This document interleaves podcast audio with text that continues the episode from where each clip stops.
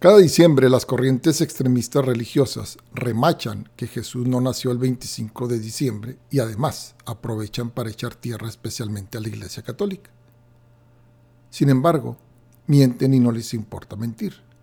Y más aún, estas personas solo repiten como pericos lo que les enseñan, sin investigar la veracidad de lo que les dicen y estudian, lo cual demuestra una ignorancia garrafal.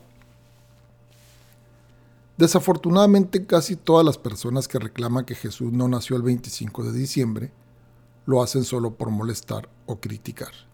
Nunca lo hacen por buscar una fecha. Seguramente nutridos de amargura y veneno que a veces no se dan cuenta, pero que disfrutan afirmándolo y eso es más que lamentable. Usted no encontrará nada oficial de la Iglesia Católica que afirme que Jesús nació el 25 de diciembre. Si bien hay muchos datos que parecen apuntar que sí, no se pueden verificar y la Iglesia Católica mantiene la prudencia y punto. Ahora, ¿quiere un dato? Lea con cuidado el capítulo primero de Lucas. Si hace cuentas, se llevará una sorpresita con las fechas. Le doy una pista. Necesita leer acerca de las fiestas judías. Uno de los argumentos más trillados, hay varios, es que se acusa de que se ha disfrazado la fecha con la fiesta del sol invicto. Nada más alejado de la verdad.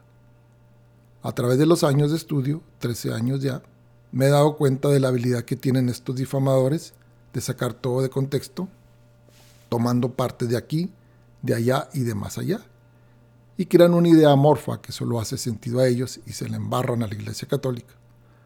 La mayoría de las veces es por ignorancia, en otras por maldad.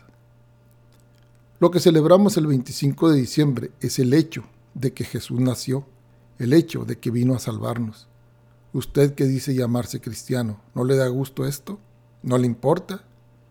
Si usted realmente lee la Biblia, se dará cuenta que el evento es importante y la Biblia le da su importancia requerida, no a la fecha, sino al hecho.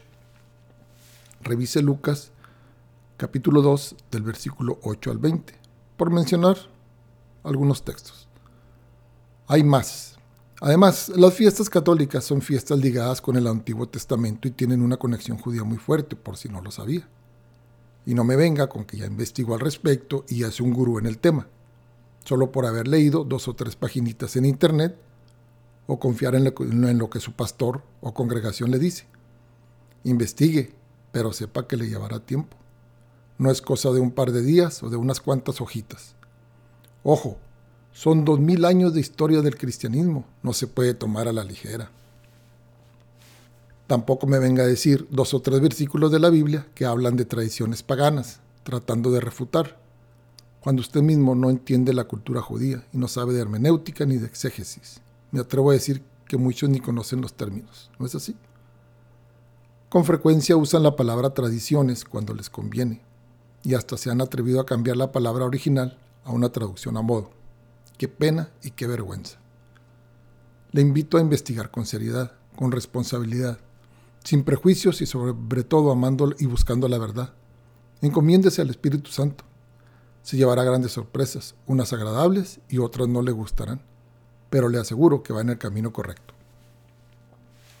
Sé que en algunas agrupaciones no les permiten leer otra cosa que no sea el material que ellos mismos proporcionan. Y si usted decide leer algo de afuera, puede tener problemas. Es curioso que le digan, si lees tal cosa, puedes caer en pecado o puedes tropezar. Qué fe tan débil, ¿no? Pero aquí hablamos de historia palpable, tangible, de la razón por la cual usted se dice ser cristiano.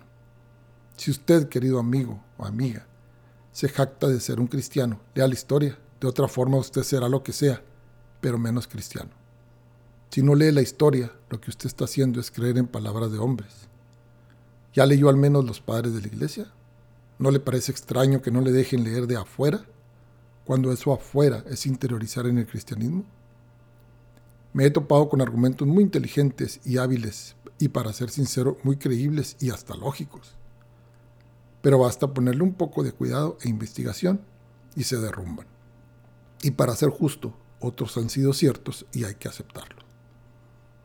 Muchos movimientos religiosos y políticos usan la técnica de la difamación para dañar al adversario. Lanzan calumnias con la idea de que, una vez calumniado, aunque se demuestre lo contrario, el golpe ya está dado. Como dice el dicho, una mentira repetida mil veces se vuelve realidad. En estas fiestas de Navidad no se deje engañar con falsos testimonios. Repito para que quede claro. Festejamos un hecho, no una fecha. Yo le deseo a usted y a su familia una feliz Navidad y un excelente año nuevo.